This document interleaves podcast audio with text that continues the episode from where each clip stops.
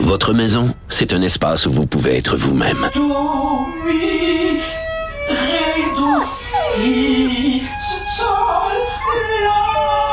Elle mérite d'être bien protégée et vous méritez d'être bien accompagné. Trouvez la protection la mieux adaptée à votre maison avec Desjardins Assurance et obtenez une soumission en quelques clics sur desjardins.com.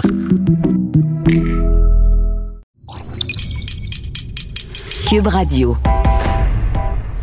Il connaît tous les dessous de la politique. Chef du bureau d'enquête de l'Assemblée nationale. Antoine Robitaille. Là-haut sur la colline. Là-haut sur la colline. Cube Radio. Bon vendredi à tous. Aujourd'hui à l'émission, les bulletineuses Yasmine Abdel-Fadel et Sophie Villeneuve remettent des bonnets d'âne babounes à François Legault et poudre aux yeux à Benoît Charette. Un méritas étude de crédit à Québec solidaire, Manon Massé et Gabriel Nadeau-Dubois. Et enfin, un méritas question champ gauche à Sylvain Roy. Mais d'abord, mais d'abord, c'est vendredi, jour du dialogue des barbus. C'est pas moi qui dis ça, c'est mon tonton Thomas. C'est pas moi qui dis ça, c'est mon tonton Thomas. Y a sa barbe qui pique un peu, y a des grosses taches sur son bleu. Mais tonton, l'air de rien, a de l'or dans les mains. Mais tonton, l'air de rien, a de l'or dans Il est dans son studio Suzuki à quelque part à Montréal. C'est Thomas Mulcair. Bonjour.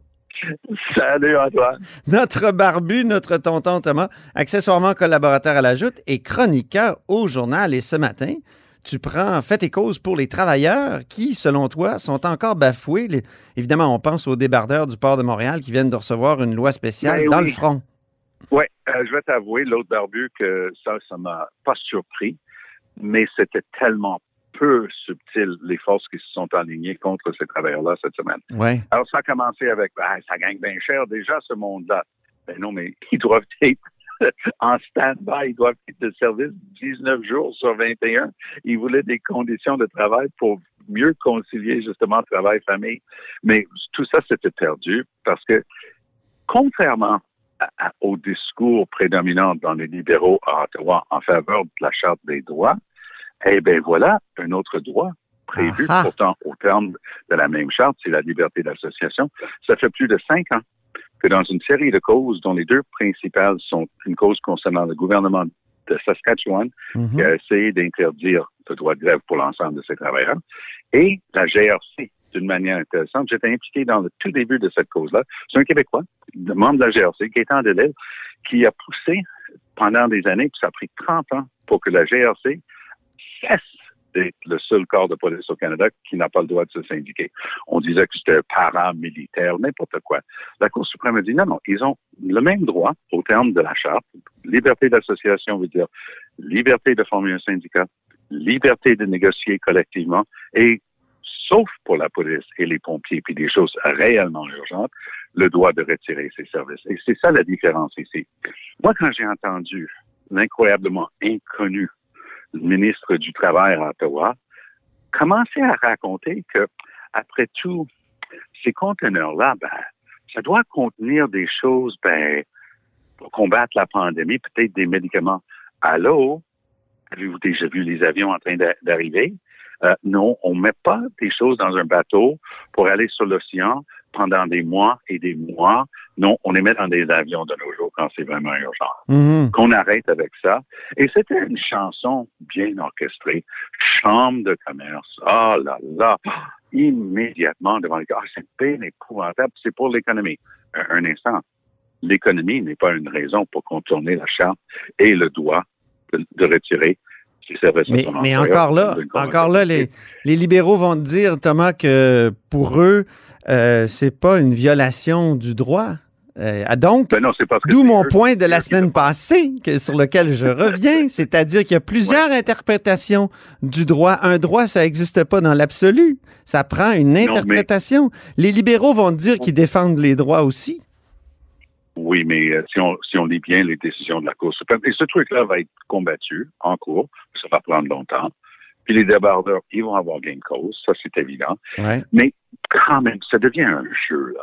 Quand Pablo Rodriguez a le culot d'aller devant les microphones et de dire ah, le Bloc québécois puis le NPD, c'est bien épouvantable. Ils sont contre le consensus québécois. Allô, le consensus québécois dans la bouche de Pablo Rodriguez et d'un et de deux.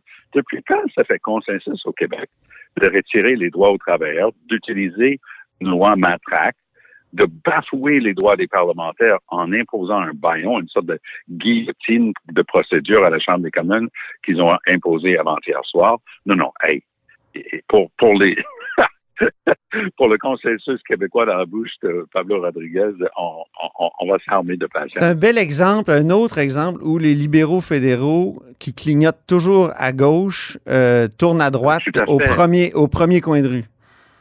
Tout à fait. Puis il y a une chose, par contre, sur laquelle libéraux et conservateurs sont d'accord, parce que ce sont eux qui partagent le pouvoir à Ottawa depuis plus de 150 ans, c'est qu'ils sont toujours là pour les ri- riches, les bien connectés, les puissants, et ils sont toujours systématiquement contre les droits des travailleurs. As-tu un autre exemple? Et ben, à chaque fois, c'est la même chose, peu importe le, le nombre de, de lois de retour au travail pour les chemins de fer au cours des années, c'est toujours la même ch- chanson. Mhm. Ils, ils mettent aucune pression. Ça enlève tout incitatif à l'employeur de s'asseoir intelligemment et de bonne foi à la table de négociation. Que ce soit les aéroports, les lignes aériennes, les chemins de fer, les débardeurs, tous. Ben, on a fait la nomenclature au cours des derniers mois de tous les emplois qui relèvent du fédéral en raison de la, la charte de la langue française, parce qu'on voulait étendre les garanties de la, de la loi 101 pour Mhm. des gens qui travaillaient pour des compagnies qui relevaient du fédéral. Donc, je viens de nommer quelques exemples. Ouais. Puis il y a quand même des centaines de milliers de travail- travailleurs juste au Québec qui relèvent du fédéral. Donc, ils sont gouvernés par le Code canadien du travail et pas par le Code du travail du Québec. Mais la loi 101 devrait s'appliquer à eux. Ça, on s'entend là-dessus, mon cher Thomas. eh oui. C'est à lire, On- donc, on- euh, le- les droits des travailleurs encore ba- bafoués. Euh, C'est dans le journal de ce matin. Il faut parler de Louise Arbour maintenant. Le gouvernement lui a Oui. confié le mandat de réaliser un examen indépendant sur la façon dont l'armée gère les plaintes d'inconduite sexuelle. Bon, on dirait que c'est un vieux film, ça. On rit de nous, là, à. Ottawa. là. Ça n'a aucun bon sens. Mais tout à fait, il était de nous. Il y a, il y a une, une blague euh, au gouvernement, c'est quand lorsque tu es vraiment dans la chenoute, tu fais un comité. Alors, je vais commencer en disant que je n'ai que du respect et du très grand respect pour Louise Arbour. On peut la Non critiquer seulement- quand même? C'est pas toujours. euh, en tout cas, il y a, sûr, il y a mais certaines comme- de ses sorties qui étaient. En tout cas. Comme juriste, comme membre de la Cour suprême, Oui, oui. comme personne qui a travaillé pour le Canada aux Nations Unies, Mais pourquoi elle accepte Euh, ça? donc, Pourquoi elle accepte de jouer dans le jeu des Je, je ne sais pas, parce que c'est une autre juge sortant de la Cour suprême québécoise qui, elle, a écrit un rapport il y a 5-6 ans. Oui. Peut-être euh, un petit Marie peu Deschamps. Oui, oui, quand, quand Harper euh, l'a- l'avait nommé. Mais cette fois-ci, c'est Trudeau qui est dans les câbles. Alors, la version une minute de l'histoire, c'est que le général Jonathan Vance, jusqu'à tout récemment, chef d'état-major de l'ensemble de nos forces armées, on savait autour de Trudeau qu'il faisait l'objet d'allégations très crédibles d'inconduite sexuelle. Là, les libéraux, assez brillants, merci, en une journée, ils ont réussi un coup fumant. Ils nomment Louise Arbour, donc ils font distraction et ils se fournissent à eux-mêmes une réponse à toute question là-dessus jusqu'aux élections. Ah, ben, on s'est rendu compte qu'il y avait des gros problèmes, mais on va le régler, on a nommé Louise Arbour. La deuxième chose qui, qui fait partie de ce coup fumant, c'est extraordinaire. Ils ont réussi à mettre le fardeau un peu sur les épaules de Aaron O'Toole. J'explique. Comment? Lorsque O'Toole, Ah, oui. lorsque O'Toole était le ministre des Affaires euh, des anciens combattants, il aurait su, puis j'ai pu le, le vérifier, je connais la personne qui lui a dit il y a un problème d'inconduite sexuelle avec le gars qu'on s'apprête à nommer chef d'état-major. Oh. Donc, hier, en conférence de presse, hier matin, 9 heures tapant, parce que je le couvrais pour euh, la télévision anglo- euh, anglophone, Ouais. euh, notre, notre ami autour fait une conférence de presse, il livre ses lignes, il dit que Trudeau, c'est un pas bon pour les vaccins, puis bon, papa, papa, papa, on veut ça pour, euh, dans trois semaines, on veut 30 personnes vaccinées, whatever. Ça n'a pas d'importance. Mais là, les, questions commencent à arriver. Euh, excusez-moi, euh, M. O'Toole, mais là, aujourd'hui, en après-midi, votre gang va sauter sur les libéraux pour le cas de Jonathan Vance, euh, inconduite sexuelle qu'ils n'ont pas enquêté. Oui, oui, oui, Mhm. c'est épouvantable. Mais vous, Monsieur O'Toole, vous le saviez. Alors la réponse, c'était pour les archives, Antoine. Il a dit ceci. Moi, quand j'étais ministre, j'avais des rumeurs. Moi, je connais la personne qui lui a dit que c'était pas des rumeurs. J'avais des rumeurs. Trudeau avait des faits avérés Mhm. et il a essayé de mettre un couvercle sur la marmite. Donc, dans mon cas, ben, j'ai demandé au chef de cabinet de vérifier ça, mais il n'a rien fait d'autre. Et c'est exactement ce qu'il reproche à Trudeau. Alors, pauvre autour, il n'aurait jamais dû faire une conférence de presse hier.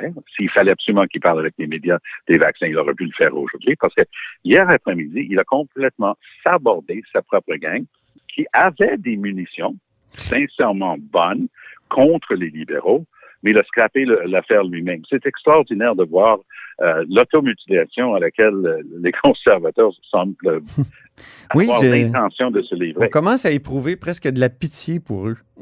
Oui, oui. Mais, mais tout le monde, on dit toujours la même affaire. Euh, tu sais, une semaine est, est une Ouais. éternité en politique.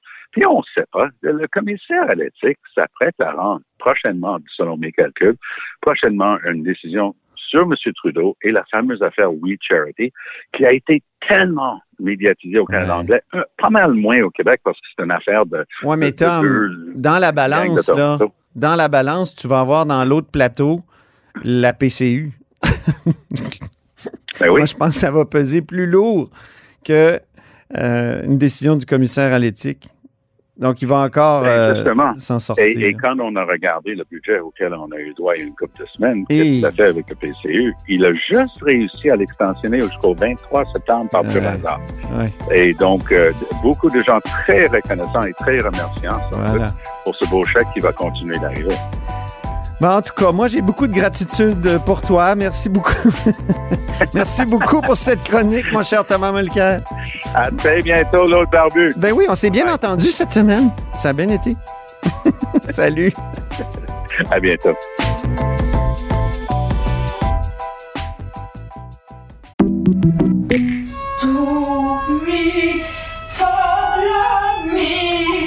Votre maison, c'est un espace où vous pouvez être vous-même.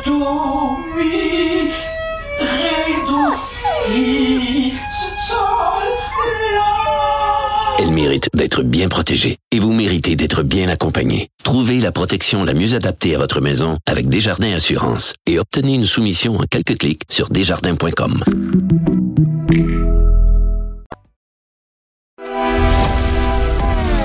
Grand philosophe, poète dans l'âme, la politique pour lui est comme un grand roman d'amour.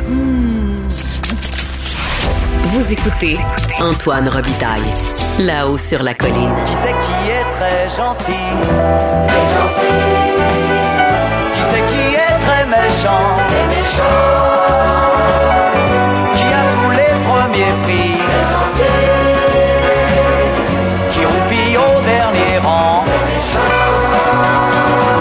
C'est l'heure des bulletineuses du vendredi. Euh, Bulletineuses, car avec elles, comme vous le savez, tous les vendredis, on remplit les bulletins de nos élèves de la colline. On remet nos bonnets d'âne et nos méritas. Bonjour, Sophie Villeneuve et Yasmine Abdel-Fadel. Bonjour. Bonjour. J'attendais le bonjour de Montréal parce que Sophie est en studio avec moi. On va prendre des photos. Oui. C'est historique. Nos bulletineuses sont deux ex des arcanes euh, politiques. Sophie est maintenant présidente de Article 79, un service de surveillance parlementaire, et Yasmine est consultante en communication et relations gouvernementales. Alors, commençons par Yasmine. Comme dirait Yves Bolduc, c'est Yasmine qui décide. Un méritas crédit. Méritas Crédit cette semaine pour Québec solidaire qui s'est distingué par son efficacité lors de l'étude des crédits. Euh, donc, des- les deux co-chefs de Québec solidaire se sont illustrés. Je vais commencer avec Manon Massé qui euh, a réussi à poser une pelure de banane au euh, premier ministre en lui posant la question combien coûte un loyer à Montréal? Et euh, ne le voyant pas venir, le premier ministre a glissé. Donc Elle- ça, c'est Elle a fait la Oui. semaine. C'est rare qu'un parlementaire d'opposition réussisse à faire la semaine. Manon Massé a fait la semaine. Un piège à ours. qui, qui qui a fonctionne bien. Mais il a mis, moi je trouve qu'il a quand même mis le go la moitié d'un doigt dedans ou de- juste un pas bras. si pire. là. Pas- On était loin du 75 Voilà. par jour. Moi, j'ai trouvé de, de- Philippe Couillard, lui, Couillard, ouais. avait vraiment mis les deux bras solides. Ah oui, complètement. François Legault s'est besoin de rattrapé. Quand tu as besoin de justifier pourquoi tu as dit 500, 600 dollars, ça veut dire que tu as pas mal mis le bras dedans puis assez profondément. là. Oui, oui. Mais par- il y a aussi Gabriel Nadeau-Dubois qui s'est illustré pendant la commission parlementaire sur la santé, où il a demandé à Dr Arruda qu'en est-il de la ventilation, tu sais, le fameux sujet sur la ventilation, Oui. comment la santé publique a réagi? Et Dr Arruda a répondu tout bonnement que lui, il veut, il était mal à l'aise, qu'il veut préserver la, la, réputation de la santé publique, puis il veut pas que cet épisode-là l'entache. Je pense que les, les, les, le staff caquiste doit avoir des sueurs froides à chaque fois que Dr Arruda se présente en commission parlementaire. Mais c'était une marque d'indépendance de sa part. euh, Absolument. puis Ouais. Il faut que le, le- le directeur national de la santé publique demeure indépendant. Ce n'est pas euh, une extension du, du gouvernement, de- en fait, de- du volet politique du gouvernement. C'est ça. Sophie, donc, Méritas, boxeuse, tu remets ce Méritas-là à qui? Oui, cette semaine, Christine Labrie euh, de Québec solidaire, est en échange avec euh, le ministre Lacombe, le ministre des Familles, a eu une répartie, en fait, un, lui a, lui a adjugé un bon, un bon jab, hein, comme, Ah on, oui? comme on peut appeler euh, dans la boxe. Alors, euh, elle, elle a eu une répartie, elle est venue lui demander, alors pourquoi on paierait les éducatrices qualifiées comme on paie des gardiennes? Et Ouais. là, ça l'a pris par surprise, Mathieu Lacombe. Visiblement, son, son visage, là, tu sais, il- c'était pas terrible. C'était une bonne répartie de la part de Christine Labrie. Euh, bravo, beau travail. Puis c'est. C'est une image forte aussi. Il faut reconnaître Pourquoi, la selon toi? compétence. Il faut reconnaître la compétence, il faut reconnaître l'expérience, il faut reconnaître la formation pour Mhm. les éducatrices. Puis on est dans une, un- une situation où on est, on est comme dans un balancier actuellement où on, on- on vient reconnaître davantage. Les campagnes syndicales actuellement nous disent c'est assez de payer au féminin. Euh, Christine Labrie, de venir l'illustrer de cette façon-là, c'était la, c'était la bonne façon de faire, je pense. Très bien. Maintenant, soyons méchants un petit peu. Bonnet d'âne euh, baboune que Yasmine va remettre. Ben, Monsieur Legault, euh, il était pas content de la couverture médiatique de, de son avis finalement sur les loyers euh, à Montréal. Il a fait la baboune le lendemain. Il a reproché aux médias de l'avoir mal couvert. Il a reproché aux oppositions d'avoir été de mauvaise foi. Il fait partie du club des mal cités, d'après lui, malheureusement. Puis euh, il nous a lu le verbatim de la commission parlementaire pour essayer de nous convaincre que c'était pas ça qu'il voulait dire, puis qu'il savait que ça coûtait cher à Montréal. Mais il a fait la baboune. Il a fait la baboune en période de questions. Il a fait la baboune en point de presse euh, précédant la période de questions. Il était pas heureux, M. Legault. Puis euh, Pascal Bérubé lui a dit qu'il avait pas l'air très heureux, puis pas très de bonne humeur. En même Il n'était pas clair son message, je trouve, parce que le matin, il, a vraiment, il s'est vraiment excusé en disant peut-être Oui. que j'ai pas été clair. Alors, Oui, s'il n'a pas été clair, c'est pour ça qu'il a été mal cité ou il. Ouais. ça a pu l'irriter, là. Ça, ça, ça a pu l'irriter de- de- de- d'avoir de- une mauvaise presse comme ça. Euh, après, tu sais, il a quand même reconnu, c'est ça, le matin, il a ouvert sa journée un peu bon joueur en disant, bon, peut-être que j'ai mal exprimé ce que je voulais dire, puis j'ai fait une erreur, tout ça. Mais effectivement, la baboune, par la suite, bon, ça, ça peut laisser place à, bon, c'était irritant. Mais ça, on, on le voit souvent. On le voit souvent quand euh, les équipes de communication disent aux différents politiciens c'est le temps de faire un acte de contrition puis de remettre la pâte à dents dans le tube. Y a- le naturel revient souvent euh, rapidement au galop, puis il y a la défensive qui sait, c'est ce qu'on a vu avec M. Legault. Il s'est présenté, il a fait un acte de contrition, je vais éclaircir mes propos. Puis tout d'un coup, pas longtemps après, il est parti sur euh, vous m'avez mal couvert, vous m'avez mal cité, vous n'avez pas été correct. C'était euh, Inqualifiable, ligne, as-tu dit, oui. une Mais- ligne de communication qui n'a pas tenu longtemps de la part de M. Legault. C'est vrai, Yasmine. Oui. De toute façon, il y a- une espèce de presto là-dedans. Là. Tu Le, le principe du presto, là, la pression monte, monte, monte, monte, monte. Puis ça fait un an et demi où, tu sais, je trouve qu'il est resté calme, mettons 98% du temps, M. Legault, là, dans la dernière année. Puis parfois, les questions étaient difficiles. Ça n'a pas été une année normale. Ça n'a pas été une année normale, ni sur le point de vue de- du sommeil, des vacances, de la gestion de crise perpétuelle. Là, ça fait un an, deux mois qu'on est en gestion de crise perpétuelle. À un moment donné, le presto peut. C'est des humains, hein? C'est des humains, Oui. ces gens-là. Fait que ça se peut que des fois, bon, on perde patience. C'est possible. Il aurait pu être euh, triomphant cette semaine parce qu'après tout, euh, on n'est plus du tout dans le Québec de la première vague, qui est le dernier de classe au Canada, qui est le pire endroit, au contraire. C'est plutôt l'inverse. Euh, la vaccination va bien. Il y avait des bonnes annonces hier. Il, il me Ah. semble qu'il aurait pu profiter de ça ou se concentrer là-dessus pour se calmer. Tu sais. Oui, mais les crédits parlementaires, c'est ça. Hein? Tu as parlé d'un piège à ours tantôt. Ouais. La semaine des crédits en même temps que la semaine des bonnes nouvelles.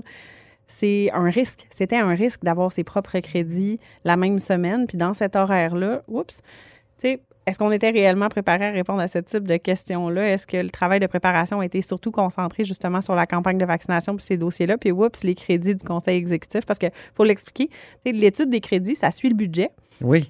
Et là, on, on s'installe en commission parlementaire et ministère par ministère, on vient étudier les dépenses de l'année passée. On appelle ça des crédits, mais dans le fond, c'est les dépenses des ministères. C'est ça. Donc, comment on a dépensé l'argent du gouvernement? Puis c'est vraiment le terrain de jeu des oppositions, ces semaines-là de crédit. Oui. C'est beaucoup de préparation pour les, les- les cabinets ministériels. Surtout que maintenant, les députés des banquettes gouvernementales ne posent plus de questions. Puis ça, on le doit à la CAQ. Là. Exact. Parce qu'avant, il y avait euh, des, des questions qui venaient Des balles par en dessous. Des balles. euh, questions plantées. des- oui, des questions plantées. C'était le festival des questions plantées. le- Oui, mais c'est parce qu'il faut dire que les questions triste. plantées, c'est l'opportunité des questions plantées, c'était aussi de reposer euh, le, le ministre qui est, euh, qui est sur le, la, la- Le grill. l'anglicisme, sur le, le grill, le hot seat. Euh, c'est on, on préparait les questions plantées qu'on donnait aux, aux députés de, du- la partie gouvernementale. Le ministre savait déjà que cette question-là allait être posée. Les réponses étaient déjà écrites, puis il n'avait qu'à qu'à lire la réponse que son attaché politique lui a préparée, puis se reposer pour reprendre finalement le match avec l'opposition. C'est un bien meilleur exercice. Moi, j'ai déjà vu euh, des députés gouvernementaux poser des questions et même se tromper et citer la réponse. Le ministre avait plus rien à dire. Ça, c'est mourant. C'était mourant. Heureusement, ce théâtre-là est fini. Puis je tiens à le dire, on le doit quand même à la coalition Avenir Québec qui a tellement crié contre ça. Mais on continue d'être méchant. Sophie, euh, tu remets un bonnet d'âne. Autruche à qui? Ben, autruche, euh, d'abord à André Laforêt qui n'a pas voulu reconnaître euh, l'existence de la crise du logement, mais autruche, on, on est sur un terrain glissant là, actuellement au gouvernement. On refuse de vouloir mettre des mots sur des choses. On refuse d'admettre, puis je pense que ça fait pire. Tu sais, je pense qu'une fois qu'on appelle un chat un chat, une fois qu'on dit effectivement il existe une situation, après, il me semble que ça fait baisser la pression de, la- de part et d'autre. Je sais pas. Ben, C'est aller sur le terrain des oppositions aussi. Puis, en plus, Ben, il, faut la faire, il faut crise. faire comme Justin, Tru- il faut faire comme Justin Trudeau. Justin Trudeau commence toujours ses phrases par on reconnaît que, on reconnaît Ouais. que. Il faudrait que François Legault s'inspire de ça parce que là, on reconnaît pas le racisme systémique, Non. on Ouais. reconnaît pas la pénurie de main-d'œuvre, on reconnaît pas la crise du logement. Ben là, donc, qu'est-ce qu'on reconnaît? Là, Mais la au- crise du à- logement, sur, sur la crise du logement, moi, je trouve quand même que les oppositions auraient intérêt à être plus précises. C'est C'est-à-dire, un dossier compliqué. ben, c'est quoi la crise du logement? Quand est-ce qu'on peut dire qu'on est en crise du logement? Il y a toujours des problèmes d'habitation. Ben, il y a des Il y en a indicateurs. tout le temps. Il y a des, des indicateurs. Il y a les taux d'inoccupation. Voilà. Il y a le prix des logements. Puis Mais pourquoi les oppositions ne partent pas des indicateurs, ne partent pas des données de la C- euh, CHL, ne partent pas. Ils sont là. à- dites qu'il y a une crise du logement comme si c'était une incantation. Ah, C'est- probablement un- une accumulation. Un défaut. Ben, c'est c'est pas un défaut rhétorique. Un défaut rhétorique ou une accumulation justement de, de non-reconnaissance, non-reconnaissance du racisme systémique, non-reconnaissance de la crise de la main-d'œuvre, de la pénurie de main-d'œuvre. Mais ça Euh, se discute, le racisme systémique aussi.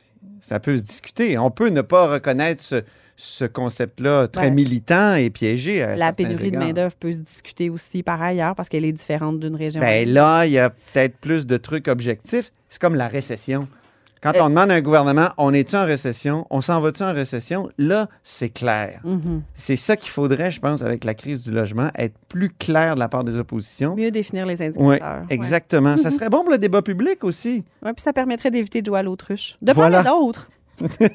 On boucle la boucle sur ton, ton, ton bonnet d'âne. Très bon. On revient au Méritas. Oh, redevenons gentils. Méritas, révélateur, Yasmine. Ben oui, Bonne-Sèvre Déragi, député de Néligan et critique libérale en matière de PME et d'innovation, a sorti une belle perle. Et ça, euh, je vous, je remonte à la dernière période, euh, il y a quelques mois déjà, où euh, Simon Jolin Barrette avait fait une réforme de l'immigration, euh, notamment du programme de l'expérience québécoise, qui Le avait fait tout un tollé, Le PEC. le fameux PEC. Et euh, cette réforme avait, avait évidemment euh, suscité les passions de part et d'autre. Euh, pour finalement, ben, le ministre a reculé, a reculé devant le travail, on va se le dire, très efficace de Monsef Déragi. Monsef Déragi n'est plus aujourd'hui critique en matière d'immigration. Par contre, il est revenu quand même euh, sur le dossier parce que le ministre de l'Économie, euh, M. Pierre Fitzgibbon, aurait dit dans une réunion semi-privé avec euh, des entrepreneurs à Toronto que le gouvernement aurait échappé la balle en matière d'immigration, puis euh, que c'était finalement une erreur cette réforme-là. Euh, il y a un principe qui s'appelle la solidarité gouvernementale et euh, c'est M. Fitzgibbon s'est désolidarisé mais en privé. Or, euh, il devrait savoir que quand on est une personnalité politique, rien n'est privé. Bravo. Très bien. Donc, euh, Monsef Déragi, Méritas révélateur. Maintenant, Sophie, t'es gentille aussi, là. Méritas euh, champ gauche? Oui, Sylvain Roy. Sylvain Roy, porte-parole euh, de- du Parti québécois en matière. Ah, d'agriculture, d'agri- Il y en a plein d'affaires. Ah oui. Mais là, il se lève et il nous pose une question vraiment. Enseignement supérieur. Enseignement supérieur, euh, mais au angle région. Et là, il commence, tu sais, il commence en question principale sur les cégeps en région, le financement de ces cégeps-là, le fait qu'il y ait de, moins de places qui sont créées pour des étudiants en région, qu'on fait pas, on n'agit pas pour attirer des étudiants dans les régions comme, comme on, on le devrait. Et là, la ministre Mécan se lève. Visiblement, euh, elle n'a pas trop vu venir cette question-là. Elle était un peu, euh, un peu assommée, on aurait dit, euh, déstabilisée par la question. Elle est assommée, je pense, depuis un bon bout de temps, Ouais, si tu bon. me permets. C'est euh, oui. Et et en, en complémentaire, Sylvain Roy qui se relève et qui dit finalement, qu'est-ce on fait rien pour les régions? Puis là, il nous il remet en plein visage le financement du collège Dawson. Ben oui. Et là, oups, le financement des cégeps anglophones prend énormément de place. Les cégeps anglophones accueillent encore plus d'étudiants année sur année. C'est un vrai problème. C'est un réel Ouais, mais- problème. Oh, Rappelons que Sylvain Roy, rappelons que Sylvain Roy, député de Bonaventure, a été le seul du caucus et presque le seul du Parti québécois à dire que la proposition d'étendre la loi 101 dans les cégeps n'était pas une mesure visant à protéger le français et qu'elle n'aura pas d'impact, que finalement c'est de la poudre aux yeux. Euh, donc, c'est intéressant de venir sur l'angle du financement, mais il avait quand même eu la présence, euh, le, le courage finalement de défendre son idée euh, alors que tout le monde disait qu'il fallait euh, étendre l'application de la loi 101 sur les cégeps anglophones. Ah, mais c'est un Méritas 101, ça, que tu viens de remettre comme ça euh, par la bande. Très Ben, bien. c'est- tu sais, le régionalisme, se lever pour Oui. défendre les régions, Oui. on le voit pas assez souvent. Puis là, ben, l'angle était bon. J'ai trouvé que Sylvain Roy s'était distingué cette semaine. Alors bravo, félicitations. OK, on redevient méchant, on met nos gros sourcils. Et euh, c'est le Méritas, pardon, au contraire, le bonnet d'âne poudre aux yeux que Yasmine remet. On a eu de la poudre aux yeux pendant la période de questions cette semaine. Ça nous a un peu aveuglés. Et la raison, est, c'est parce que euh, on a appris que pendant l'étude des crédits, il a été révélé que la, la nouvelle responsabilité du ministre Charette, qui est devenu, en plus de ses responsabilités en matière d'environnement, ministre responsable à la lutte au racisme, et finalement, euh, c'est un secrétariat de deux, trois personnes euh, qui n'ont pas d'équipe réellement pour faire ça, puis que les actions en matière de lutte au racisme seront finalement le- sous la responsabilité de chacun des ministres.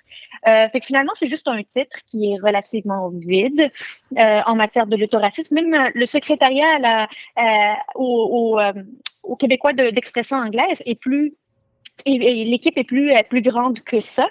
Et euh, étant donné que le ministre Charette n'était pas au rendez-vous à la période de questions, ben, c'est la ministre Proux, qui est ministre euh, euh, responsable du tourisme, qui s'est levée pour répondre et dire, ben, écoutez bien, là, c'est en dessous du premier ministre, ça démontre toute l'importance. Je dirais à Mme Proux, euh, tous les ministres sont en dessous du Ouais. premier ministre. Ben, ça relève du premier ministre. pas d'équipe, là. Oui, OK. Mais quand Ça même. relève de l'exécutif. Oui, ça relève de l'exécutif. C'est pour ça qu'au conseil exécutif, il peut y avoir d'autres personnes qui. Ouais, le secrétariat à la jeunesse, notamment aux affaires autochtones, ça relève tout du, du- du- du secrétariat au, au conseil exécutif. Bonnet d'âne quand même, poudre aux yeux. Euh, bonnet d'âne, euh, Sophie, tu en remets un, euh, un bonnet d'âne tête de cochon. Ouch. Ah oui, un bonnet d'âne tête Mais c'est de pas la cochon. première fois, je pense, que tu C'est- remets ce bonnet d'âne. C'est pas la première fois, puis je, je le dis en À fait qui? à Jean-François Roberge, le Ben. ministre de l'Éducation. Tabarouette! non, mais c'est moi où il y a vraiment une tête de cochon. Je sais pas. Il devrait s'inspirer un peu de son premier ministre qui, qui vole à son secours constamment ces temps-ci. Son premier ministre est capable de reconnaître quand il se trompe, est capable de reconnaître quand il fait une erreur. Jean-François Roberge, il a raison. Jean-François Roberge, il a dit quelque chose, puis il, il persiste et il signe. Malgré le fait que cette semaine. C'est autour de l'aération. Ah, l'aération. Dans Malgré les le- écoles. L'aération dans les écoles, les purificateurs d'air. Jean-François Robert a affirmé des choses. Ça a mis la santé publique un peu dans l'embarras, mal à l'aise avec ses déclarations. Puis lui, plutôt que de revenir puis de dire, bon, écoutez, ou de- d'opter pour des nuances, ou de. Non, lui, il a raison. Il persiste et il signe. Bien, ben sur cette note, on termine. On, termine. on clôt, on clôt la semaine. Alors, merci beaucoup les bulletineuses, Sophie Villeneuve et. Yasmine Abdel-Fadel. Et c'est ce qui met fin à la hausse sur la colline pour cette semaine. Merci beaucoup d'avoir été des nôtres. N'hésitez surtout pas à diffuser vos segments préférés sur vos réseaux. C'est comme ça que l'émission se fait connaître et je vous dis à lundi. Ce segment politique vous est offert par Article 79 Surveillance parlementaire. Pour être les premiers informés de ce qui se passe sur la colline, faites confiance à Article 79. Résumé des périodes de questions, suivi des projets de loi, décrets, nominations et tous les travaux parlementaires. Voyez les forfaits et abonnez-vous sur article79.com. Cube Radio.